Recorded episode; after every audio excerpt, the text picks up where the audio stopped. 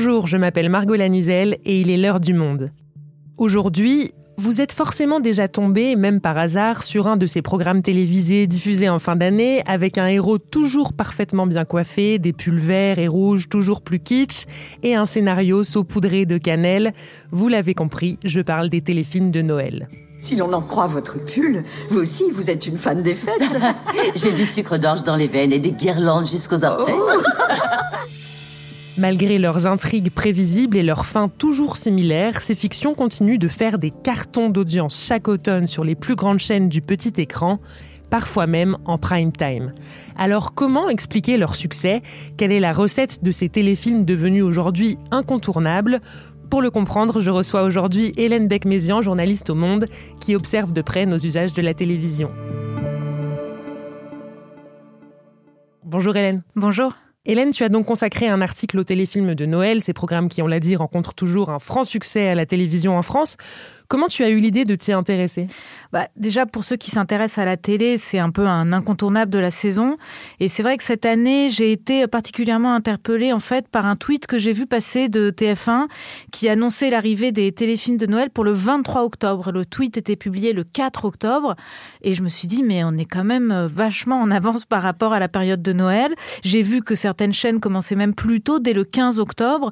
Donc ça m'a intriguée. J'ai eu envie d'en savoir plus. Je me suis dit que forcément, si commencé aussitôt, c'est qu'il y avait une attente, c'est qu'il y avait un public, euh, alors que on le sait, c'est des films qui se ressemblent beaucoup. Euh, moi-même, j'en regarde et voilà, j'ai eu envie de m'y intéresser euh, sur un angle un peu journalistique. Tu nous dis qu'il y a une attente, qu'il y a un public pour ces téléfilms de Noël. Qui sont-ils ces gens qui affectionnent ce genre spécifique? C'est surtout des téléspectatrices. Et c'est vrai que c'est encore une fois sur Twitter que j'ai pu constater que un certain nombre de personnes répondaient à ces messages d'annonce en se réjouissant que ce programme allait revenir. Je voyais passer des messages de gens qui disaient ah enfin je vais pouvoir passer tout mon temps libre à regarder ces téléfilms que j'adore. Et donc euh, c'est comme ça que je suis allée un petit peu à la pêche aux fans de téléfilms de Noël pour en, trouver un petit peu davantage. Et je suis notamment tombée sur un monsieur qui m'a orientée vers son épouse en me disant que elle était une grande fan euh, de ce genre-là cette dame, elle s'appelle Christine Laurent, c'est une femme qui habite en Dordogne, qui est fan de rugby, qui semble plutôt loin des téléfilms de Noël et qui pourtant m'a dit qu'elle était fan absolue de ce genre de film.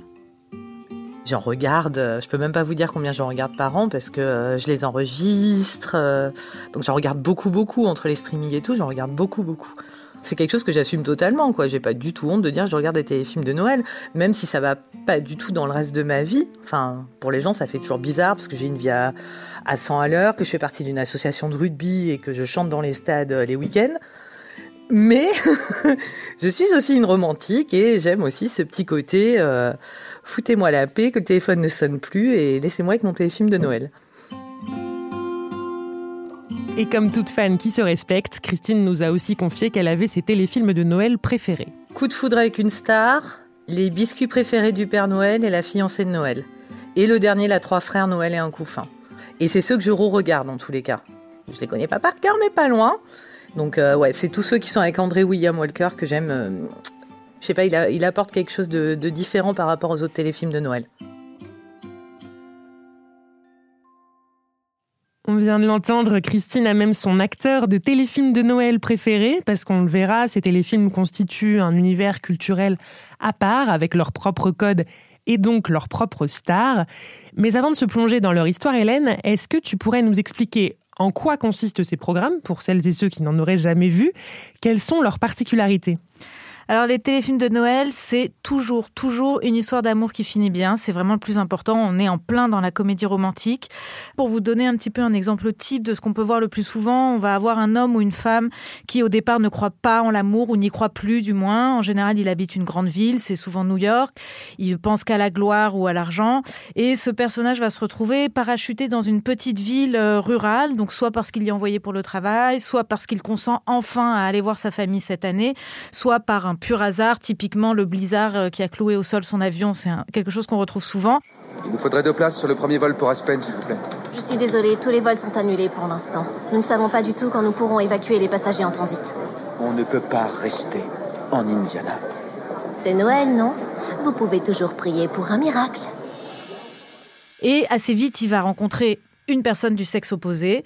Donc ça peut être soit un ancien amour de jeunesse, soit un parfait inconnu. En tout cas, quoi qu'il en soit, ça va être quelqu'un qui représente un peu l'opposé de tout ce qu'il est. Et ces deux personnages euh, vont être évidemment les personnages principaux du film et vont euh, passer à travers tout un tas de figures imposées, on pourrait dire. Il y a évidemment la rencontre qui se fait toujours sur un ton un petit peu comique, c'est ce qu'on appelle le meet cute dans les comédies romantiques. Un petit café de Noël? Euh, Volontiers. Qu'est-ce qu'il a de spécial? Non, rien du tout. C'est un café normal, mais la veille de Noël. Ah. Puis il va y avoir un moment un peu de chamaillerie. Il va y avoir un moment où ils vont faire une activité ensemble, typiquement euh, faire des gâteaux de Noël euh, pour une fête de village, euh, où ils vont apprendre à se découvrir un petit peu plus. Un incontournable, c'est aussi une scène un peu plus mélodramatique où les personnages vont s'ouvrir. On va se rendre compte qu'en fait, celui qui ne croit plus en l'amour, bah, il a eu une grande déception il y a pas longtemps, ou alors ses parents n'étaient pas très présents quand il était petit. J'ai été abandonnée quand j'étais bébé et j'ai jamais été adoptée. Alors, j'ai jamais connu de véritable Noël passé dans une vraie famille. Et puis les personnages vont comme ça petit à petit tomber amoureux, vont commencer à se connaître un peu mieux. Et puis avant que tout finisse bien, ça aussi c'est un motif qui est récurrent dans les comédies romantiques. On va avoir une, ultime contrariété où on a l'impression que tout s'effondre. Et puis en fait, évidemment non, ça se finit euh, sous les lampions de Noël, sous la neige, avec un le baiser qui est tant attendu. Il y a aussi deux choses qui sont, à mon sens, importantes, qui sont les personnages secondaires, parce qu'ils apportent tous quelque chose. On va avoir euh, le ou la meilleure amie qui représente un petit peu euh, ce que j'ai appelé l'appartement témoin du bonheur conjugal, c'est-à-dire quelqu'un qui est heureux en couple ou en famille, qui va se marier, qui attend un enfant et qui est là pour montrer à quel point c'est simple et, et que ça apporte du bonheur. On va avoir des parents qui ne veulent que le bonheur de leurs enfants. On va parfois avoir aussi un vieux monsieur un petit peu mystérieux qui évidemment représente le Père Noël, et puis un méchant qui n'est jamais vraiment très méchant mais qui sert un petit peu de contrepoint et qui permet d'avoir des scènes un peu comiques. Et enfin, la dernière chose qui est très importante, c'est l'environnement. Ça se passe euh, dans une petite ville, dans une ambiance très cosy, très Noël, avec euh, toujours de la musique en fond, euh, des guirlandes lumineuses, des couleurs chaudes, du rouge, du vert. Voilà, c'est toute une atmosphère qui est construite dans ces téléfilms. Donc tu l'as dit, le décor de ces histoires, c'est souvent des petites villes américaines et ça, c'est pas dû au hasard, c'est parce que le concept de ces programmes est justement né aux États-Unis. Est-ce que tu peux nous dire quand et comment ils ont émergé? Oui, alors les films de Noël, parce qu'au départ, évidemment, c'est les films, parce que c'est une tradition qui remonte à avant la télé. Euh, les films de Noël, c'est quelque chose euh, très euh, ancré dans la culture américaine. Je crois que le tout premier du genre, c'est un film de 1910 euh, qui est un court métrage qui s'appelle euh, Christmas Carol, qu'on pourrait traduire par un chant de Noël. Puis ça s'est pas mal développé dans les années 40 et c'est d'ailleurs sans doute pas étranger au fait que c'est une période de, guerre, de conflit mondial où le, monde réel est, très difficile. Donc ce genre de film se développe à ce moment-là. On a notamment le miracle de la 34e rue qui a eu beaucoup de succès en 47, mais celui qui est devenu le film de Noël, c'est un film de Frank Capra qui s'appelle La vie est belle, It's a Wonderful Life, qui est paru au cinéma en 46 et euh, qui est très différent des téléfilms qu'on connaît aujourd'hui. C'est pas une histoire d'amour, il y a beaucoup plus de fantastique, il y a l'intervention des anges de Noël. Dites donc, qui êtes-vous? Je l'ai déjà dit, Georges, je suis votre ange gardien. Oui, oui, je sais, vous vous répétez. Vous êtes un hypnotiseur. Non, sûrement pas. Alors pourquoi est-ce que je vois toutes ces choses étranges? Vous ne comprenez donc pas, Georges. C'est parce que vous n'êtes pas né. Et ce qui est intéressant à noter, c'est que ce film, quand il sort au cinéma, en fait, c'est plutôt un échec, ça marche pas très bien.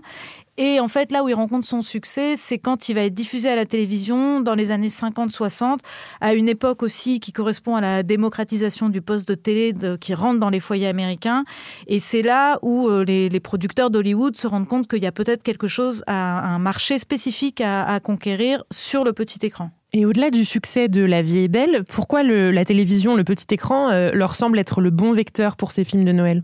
Bah parce que ça coûte moins cher, tout simplement. Quand on fait attention, on se rend compte que par exemple, il y a beaucoup de plans serrés sur les personnages, ce qui permet de ne pas avoir besoin de grands décors et de, beaucoup de monde en arrière-plan.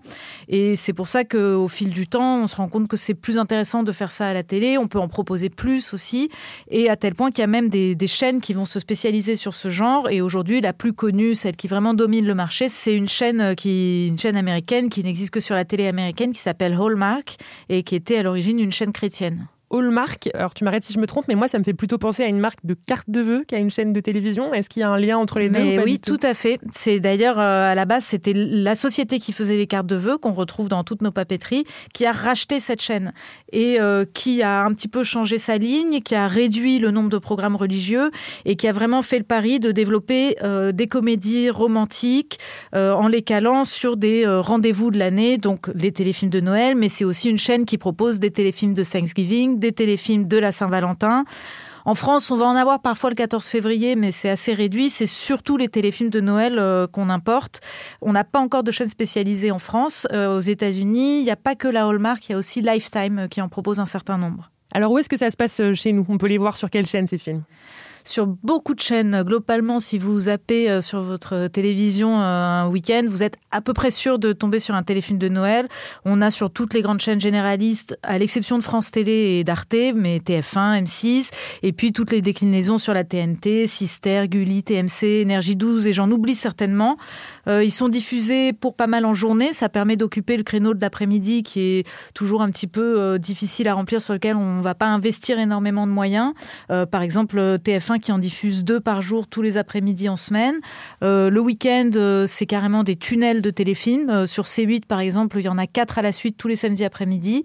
Mais on les voit aussi apparaître maintenant en première partie de soirée. par exemple, sur TF1, fin novembre, il y a un téléfilm qui s'appelle Trois frères, Noël et un couffin, qui a été beaucoup annoncé en amont avec pas mal de bandes annonces. La semaine prochaine, dans Lundi Noël. Et qui a eu un très beau succès d'audience avec 2,3 euh, millions de personnes qui l'ont regardé, ce qui est quand même un beau score euh, pour ce genre de programme. Quelqu'un l'a déposé cette nuit à la caserne. Comment on peut abandonner son enfant à Noël? On va s'en occuper. Donc c'est vraiment un grand marché pour les chaînes de télé françaises qui achètent ces programmes à l'avance, qui se battent évidemment pour avoir les meilleurs et si possible des inédits. Et par exemple TF1 encore une fois en a acheté et a diffusé 40 inédits entre octobre et décembre de cette année.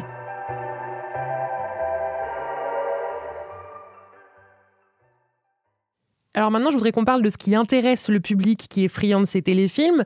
Donc c'est pas le suspense, on, sait que ces histoires se terminent toujours bien, tu nous l'as dit. Alors qu'est-ce qui leur plaît autant au public et aux personnes à qui tu as parlé? En fait, d'après moi, c'est exactement la même logique que pour les histoires pour les enfants. On sait que les enfants veulent souvent écouter ou voir la même histoire en boucle. Tous les soirs, ils la redemandent, même s'ils la connaissent par cœur. On n'a pas cette petite anxiété de savoir si euh, les deux personnages vont vraiment se retrouver, si ça va bien finir. On le sait à l'avance. Donc c'est exactement le même mécanisme avec ces téléfilms qu'on pourrait qualifier un peu de Walt Disney pour les adultes. Et en plus, dans ce genre en particulier, il y a euh, ce qu'on appelle l'American Way of Life, la culture américaine qui est déjà très familière pour euh, la plupart d'entre nous parce qu'elle est introduite partout dans notre culture, dans la musique, dans les séries, dans les films. Ce sont des codes qu'on connaît, un univers qu'on connaît où euh, tout est toujours assez idéalisé, les gens sont beaux, les sentiments sont beaux, il y a une justice à la fin, les gentils gagnent sur les méchants, l'amour triomphe. on connaît même parfois des chansons. c'est des univers où il n'y a pas de violence, on parle pas politique, on parle pas de guerre, on parle pas de problèmes qu'on ne peut pas résoudre. C'est jamais clivant même quand il y a d'humour, c'est toujours assez consensuel et gentillé. Plus le monde extérieur est incertain, difficile, inquiétant, plus on a tendance à se replier sur des choses qu'on connaît, sur des choses qu'on a déjà vues. Et euh, c'est aussi ce qui s'est passé dans un autre genre euh, pendant le confinement en 2020, où on a vu les gens ont adoré revoir des vieilles comédies de Louis de Funès. Euh, c'est le même mécanisme. Et Hélène, je reviens sur les lieux où se déroulent ces films, ces petites villes américaines qu'on a déjà évoquées. Et ça, c'est un détail important de la trame narrative des téléfilms. Est-ce que tu peux nous dire pourquoi?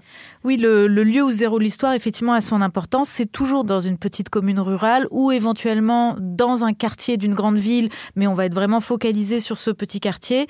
Et euh, c'est quelque chose qui a beaucoup d'importance parce que ça va permettre d'opposer un peu deux styles de vie. On va avoir la grande métropole qui va être associée au matériel, donc au superficiel. Et à l'inverse, euh, dans la petite commune, on va avoir des choses beaucoup plus associées à l'autre aux choses soi-disant simples, à la famille, à l'amour, à l'entraide, à l'humain en fait. Et aux États-Unis en particulier, la communauté, c'est quelque chose de très important. C'est un terme qui n'a pas le côté un peu négatif qu'il peut y avoir en France. Aux États-Unis, c'est un pays où l'État national est beaucoup moins présent, où l'État fédéral est souvent vu comme lointain. Donc, on, se, il y a cette tendance à se replier sur le quartier, sur la communauté, qui est toujours promue. C'est l'endroit où on vit, c'est l'endroit où se font les échanges, c'est l'endroit où on se connaît, où on s'entraide.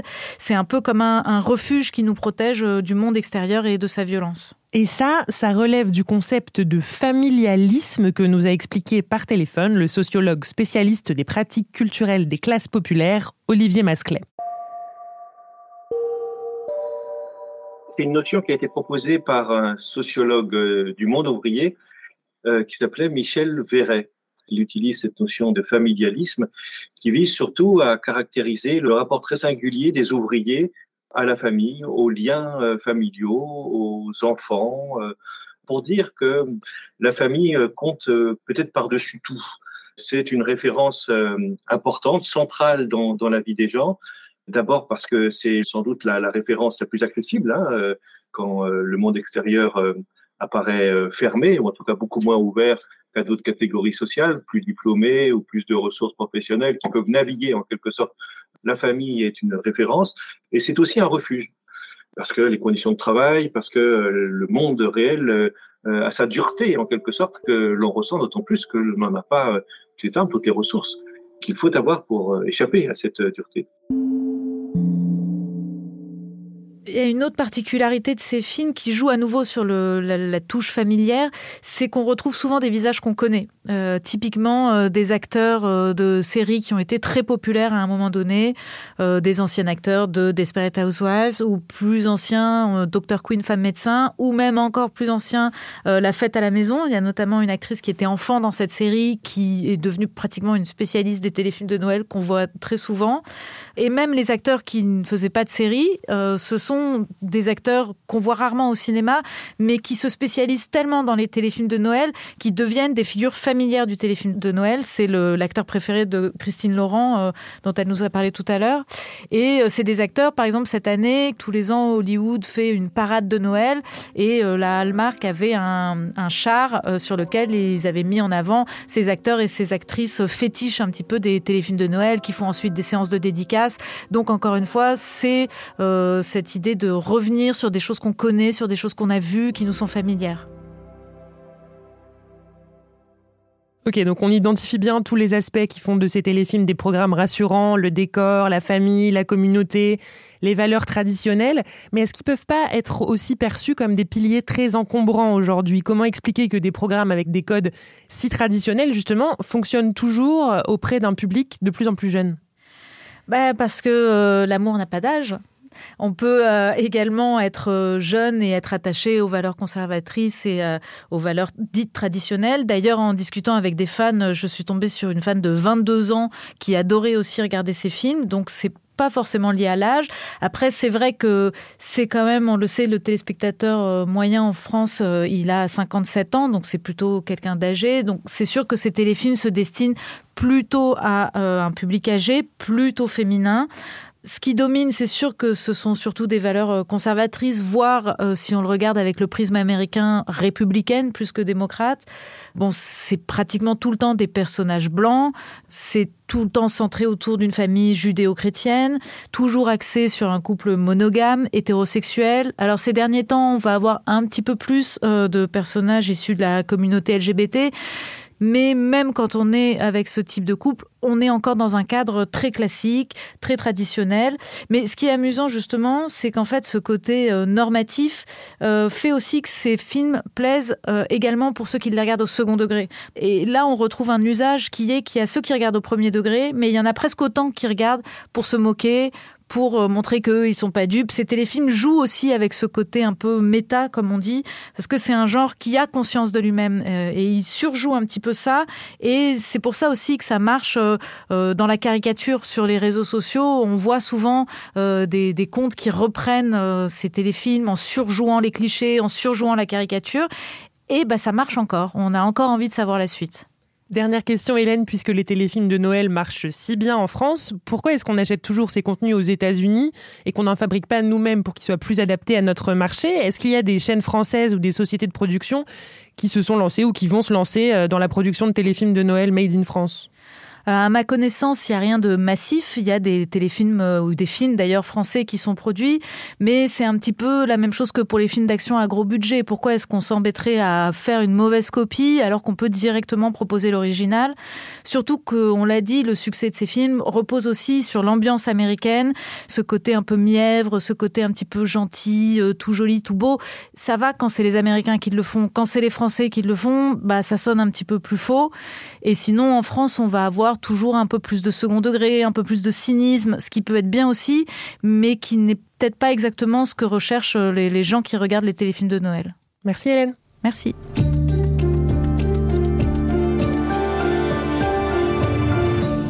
Cet épisode a été produit par Cyrielle Bedu et réalisé par Quentin Tenot. Avant de nous quitter, un petit mot pour vous rappeler que nous existons grâce à votre soutien, alors n'hésitez pas à vous rendre sur abopodcast.lemonde.fr pour vous abonner au Monde et accéder à l'ensemble de nos contenus. Le lien est dans la description de cet épisode. Et en attendant, je vous rappelle que notre adresse mail est toujours active. Si vous avez des remarques, des suggestions, des critiques, vous pouvez nous écrire à l'heure du monde at lemonde.fr. Merci de votre fidélité et à bientôt.